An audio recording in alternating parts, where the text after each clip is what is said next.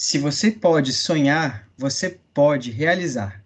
O Walt Disney sonhou grande, sonhou um mundo, um mundo novo, um mundo melhor.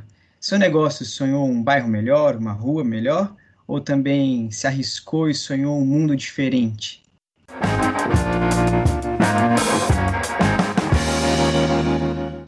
Muito obrigado, Alexandre, pela sua presença na noite de hoje. Estamos gravando à noite e é muito bom ter você com a gente, falando sobre um tema tão especial. A sua resposta, isso que você faz com os negócios, com os empreendimentos e com os empreendedores, trabalhar essa magia, esse encantamento. Muito obrigado por aceitar o convite. Eu que agradeço, Léo, uma alegria poder compartilhar, seja aquilo que a gente acredita, aquilo que a gente transforma e aquilo que a gente vive. Então, aqui, super à disposição, trazer um pouco dessa inspiração, desse papo de Disney, de magia, de encantamento, de experiência do cliente. Super à disposição aí para a gente bater o nosso papo.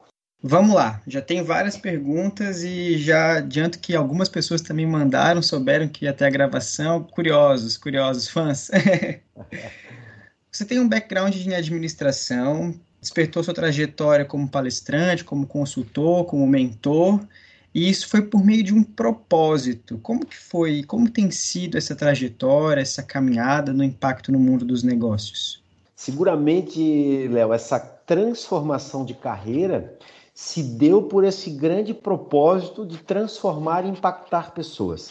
Eu trabalhei no comércio desde criança, vim a ter meu supermercado, empreendi, e nessa caminhada toda, eu sempre entendia que eu queria multiplicar mais isso que eu acredito, aquilo que eu aprendi. É, num determinado momento da história, eu fui ser professor, fui para dentro da sala de aula, me apaixonei pela possibilidade de impactar mais pessoas, de trocar esse conhecimento, de aprender e de transformar mundo, melhorar o mundo. E esse propósito, né, que eu defino o meu propósito de vida, de transformar e impactar pessoas, seguramente me move e seguramente me levou para a sala de aula. E da sala de aula foi um pulo para a gente ir para os palcos, para grandes eventos, para levar pessoas para estudar na Disney, N modelos de treinamento e palestras que realmente me realiza como pessoa, como profissional e posso enxergar que realmente impacta muita gente, tem sido saboroso essa carreira. que bacana. Eu entendo que se o Walt Disney disse que se é possível sonhar, é possível realizar, essa frase tem várias traduções, uma frase atribuída a ele, mas como é que a Disney chegou na conversa? Como é que isso se aproximou da sua trajetória? É, uma das coisas, assim, quando eu fui professor FGV na graduação e na pós, na graduação eu tinha uma disciplina que tinha a ver é, com levar grandes cases para os alunos. Ali eu estudei grandes empresas que são cases de sucesso hoje, de Apple, de Starbucks, de tantas outras, e a Disney sempre foi uma coisa que me atraía. Eu tinha um sonho de criança de conhecer a Disney. É, tive uma vida muito simples, não tive essa oportunidade. E já professor FGV, eu fui conhecer a Disney e me apaixonei por aquele negócio. Quando estivemos lá, foi a magia do encantamento de viver, mas uma coisa que me inquietava que era o que, que acontece por detrás dos bastidores dessa empresa que encanta tanta gente, que faz com que tanta gente experimente isso, queira voltar. E aí eu pensava, cara, como é que eles conseguem colocar tanta gente para trabalhar no palco e replicar tanta excelência todo dia, o tempo todo? E aí eu digo, eu tenho que aprender isso, cara. Eu tenho que descobrir o que, que esses caras fazem. Que o Disney é esse, que Roy Disney é esse, que deixa um legado sobre isso. E aí mergulhei, né, Léo? Mergulhei para entender esse troço. E quando eu entendi e aprendi esse modelo, e aí foi paixão enlouquecida, sangue nos olhos, e aí mergulhei para a vida nessa história toda. Que bacana. Eu fico pensando que quando eu tive também agora, eu tive recentemente na Disney em Paris, conhecendo o background dele, super curioso, porque acho que a Disney desperta isso, eu também tinha tenho essa, essa curiosidade de como funciona, como essa, esse encantamento acontece na prática por eles, como isso é estruturado. Porque acho que o mais difícil não é promover um momento de encantamento e aquilo pá, te leva à loucura, mas é manter, replicar, né? Então, para mim, pessoalmente, claro que cada um tem uma experiência, mas a Disney impacta. É difícil achar um lugar que não tem uma experiência com um filme, uma história, uma memória com as, com as histórias da Disney, aquilo, a experiência da Disney, né? Mas como que isso se adapta no mundo dos negócios? Lá no parque é, tem uma forma, e se eu pudesse, talvez, ir numa empresa de tecnologia, ser atendido por um médico, contratar um serviço financeiro, e na, na padaria que fosse, a Disney tem lanchonete, né, tem um modelo de negócio, tem regras de ouro. Como a gestão se enquadra, se organiza para que isso seja realmente encantador? Léo, todas as vezes que eu vou trabalhar o modelo Disney em segmentos que podem imaginar assim, você falou de médico, né? Vou para um hospital levar o modelo Disney. E aí as pessoas ficam me olhando, o que, que a Disney Parque pode trazer para dentro de um hospital? E eu sempre parto dizendo o seguinte: é gente cuidando de gente. Lá na Disney, no hospital, no restaurante, na tecnologia, é gente ouvindo o cliente, entendendo necessidades, entendendo expectativas e gerando alguma coisa que seja capaz de, ao menos, atender as expectativas, conhecer as dores e levar os medicamentos, se a gente puder dizer assim. Mas, essencialmente, se preparar para superar as expectativas das pessoas de tal maneira que elas se sintam encantadas. E isso é comum a qualquer segmento de negócio. O parque da Disney é uma grande experiência presencial para a gente aprender sobre N segmentos. E mais, né, quando a gente pensa na Disney, é uma empresa muito completa. Ela tem área de tecnologia, ela tem área presencial, ela tem logística, ela tem é, facilities. Você imagina, né? Você falou aqui de background, da gente pensar no backstage da Disney. Eu levo as pessoas para conhecer a lavanderia da Disney, em Orlando. Aí o cara pensa o seguinte: pô, lavanderia da Disney? Se você entender a logística, e o volume de roupas que aquela companhia lava por dia, você cai o queixo lá, e aí as pessoas, os executivos, né? Você imagina, tem 77 mil funcionários em Orlando, tem 250 mil pessoas em média, em tempos normais, visitando os parques por dia. Você tem em média 70 mil pessoas hospedadas por dia. Você pega essa legião, imagina o que, que suja de guardanapo, de pano, de lençol, de toalha. E aí imagina a infraestrutura para manter um negócio desse com excelência. Eu chegar num hotel categoria econômica ou luxo da companhia e o padrão do serviço está mantido. Mais do que isso. E aí um time e uma tecnologia, um fluxo, processo. O americano é processo e procedimento, tudo bem. Mas vamos pegar a Disney da França, vamos pegar a Disney na Ilha das Bahamas, vamos pegar o resort da Disney no Havaí.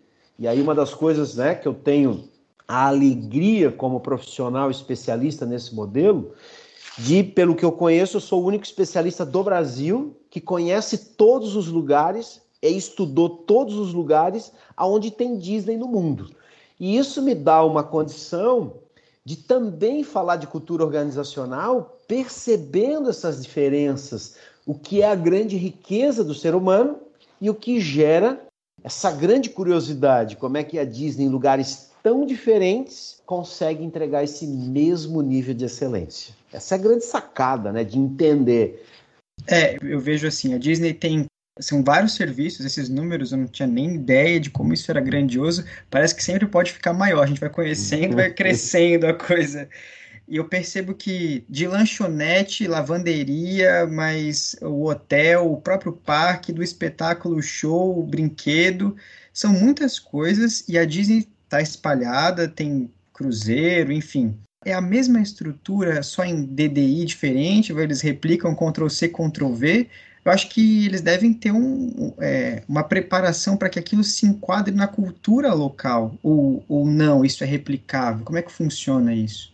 Eu te diria, Léo, que funciona assim: ó, a essência da cultura está replicada em todos os lugares do mundo, com uma adaptação local. Então vamos imaginar: Disney vai abrir em Xangai. A Disney levou 20 anos para convencer o governo chinês a alterar algumas legislações chinesas para que a Disney pudesse ir para lá. Por outro lado, a Disney precisou compreender a cultura chinesa e trazer para dentro da magia. Quando você chega no parque de Xangai, que você entra e vê a estação de trem, que é clássico, né? Aquela entrada Disney que é, faz parte da transição, e aí tem um código aqui do Walt Disney lindo, que é fazer com que as pessoas sejam estimuladas nos seus sentidos e deixar o mundo real para trás e ir para o mundo novo. Quando você chega naquela estação de trem, na China é completamente diferente da estação da entrada da Califórnia, mas está inspirado na da Califórnia, mas as cores estão adaptadas. Você vai ver o vermelho e o amarelo, que é forte da China. Você vai ver alguns adereços que equilibram a Disney com a cultura chinesa. No desfile, você vai ver artistas chineses.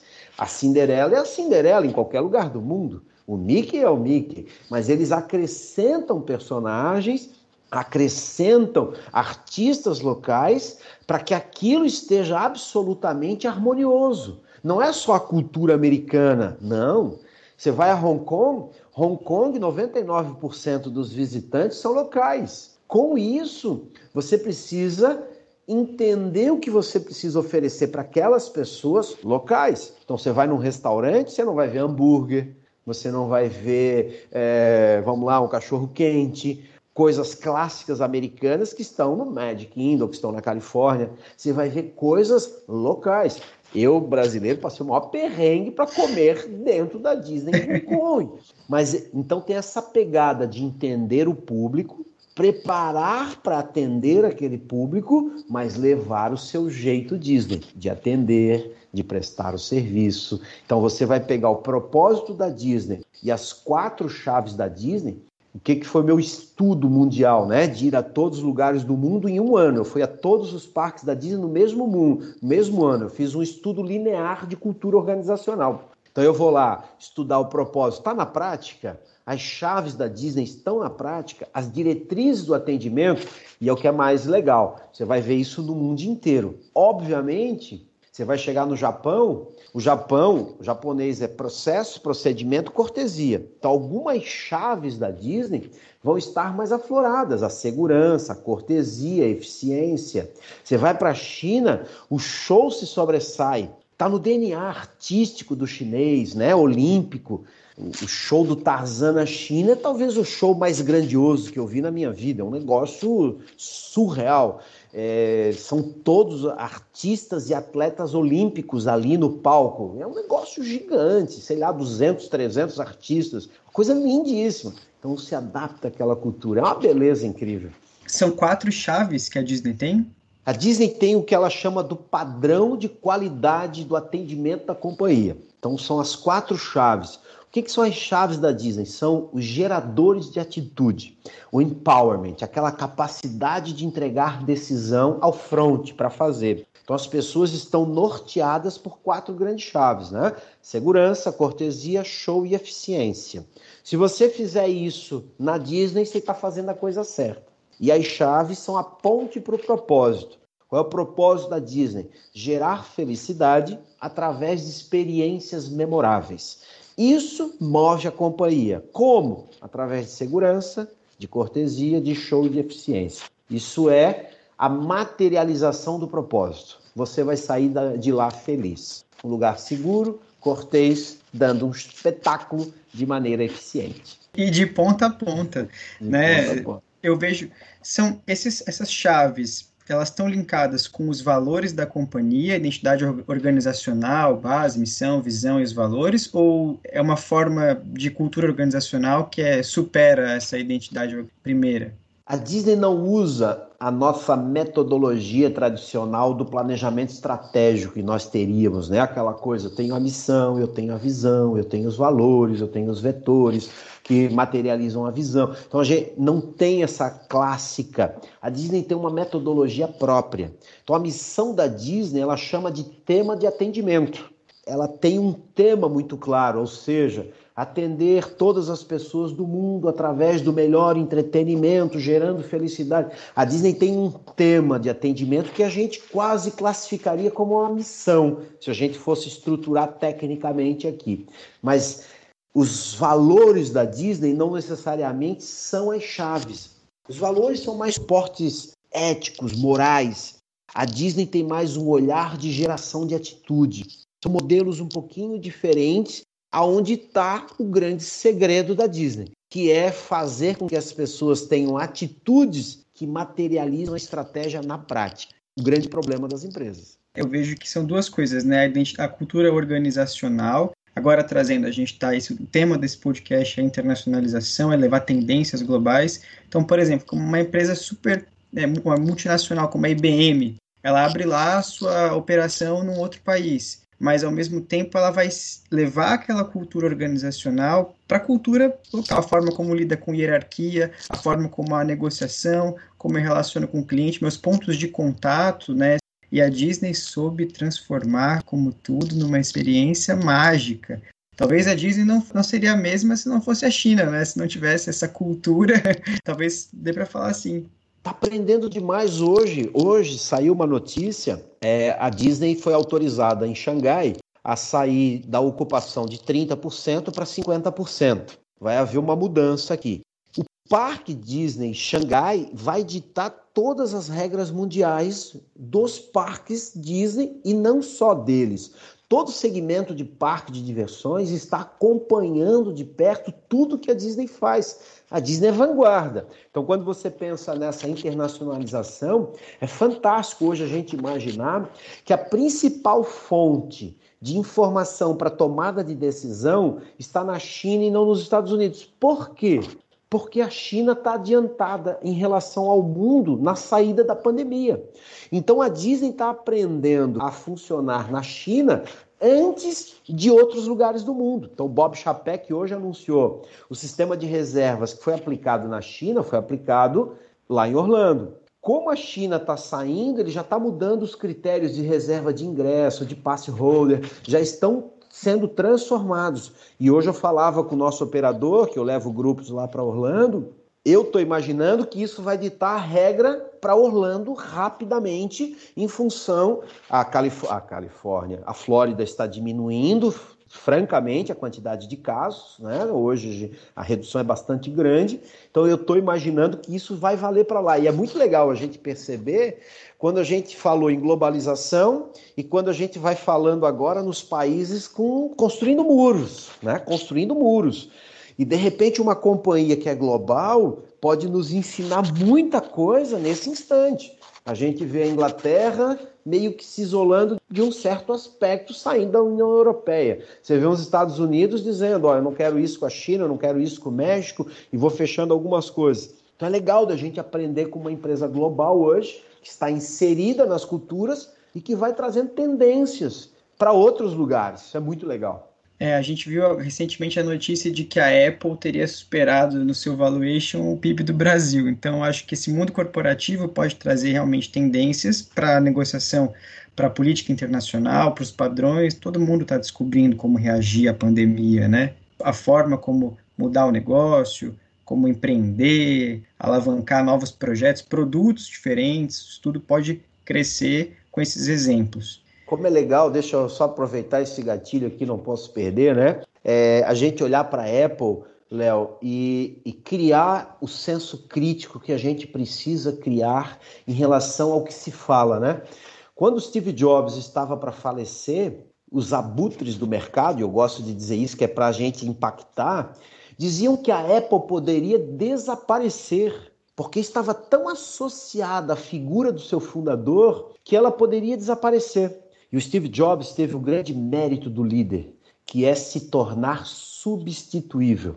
Criou um cara incrível, Tim Cook. A Apple hoje vale 1,95 trilhões de dólares e quando o Steve Jobs morreu valia 300 bilhões de dólares. Para para pensar isso. Só que ele teve o mérito de identificar pessoas, construir líderes e trazer pessoas que eram capazes de manter vivo o legado. Né? A Apple hoje é a maior empresa do mundo Ponto. O maior valor do mundo. Caramba! E o seu fundador não está mais aí, assim como o Alt. É, a saída do Bill Gates gerou essa insegurança. No caso da Microsoft, talvez não tenha exatamente a escala da Apple, mas gerou a mesma insegurança, né? Daria outro papo aqui, porque eu tive com um cara da Microsoft, né? É que a gente às vezes não olha só, é, só valuation, tem que olhar a caixa. E o caixa da Microsoft não é brincadeira, não.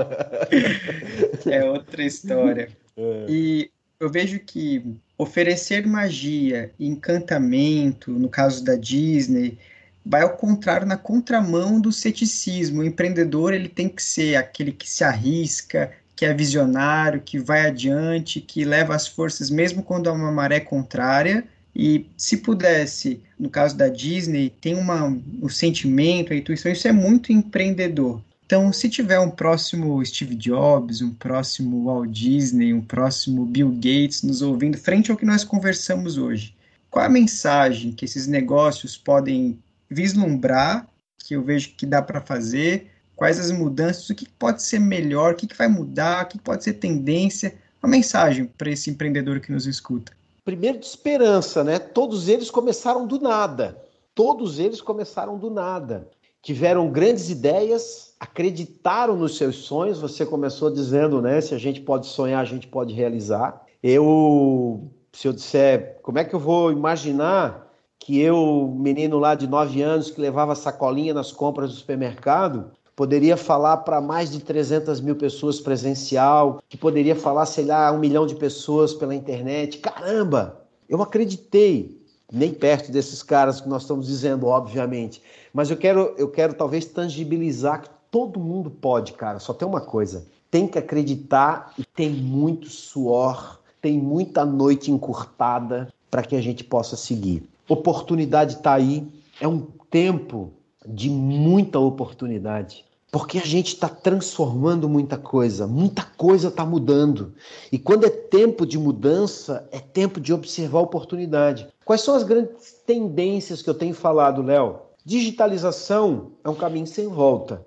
Aonde é que tem oportunidade? E o outro é o grande equilíbrio, é humanização. Nós temos hoje, para mim, dois pratos na balança eu vou precisar automatizar tudo mais, eu preciso usar tudo que a tecnologia me oferece hoje. Todavia, o comportamento humano, a necessidade humana será mais carente, de mais atenção. A grande oportunidade aqui está na humanização dos relacionamentos. Se eu penso pontos de contato, mesmo que seja remoto à distância, como é que eu consigo humanizá-los? Como é que eu consigo me tornar mais próximo?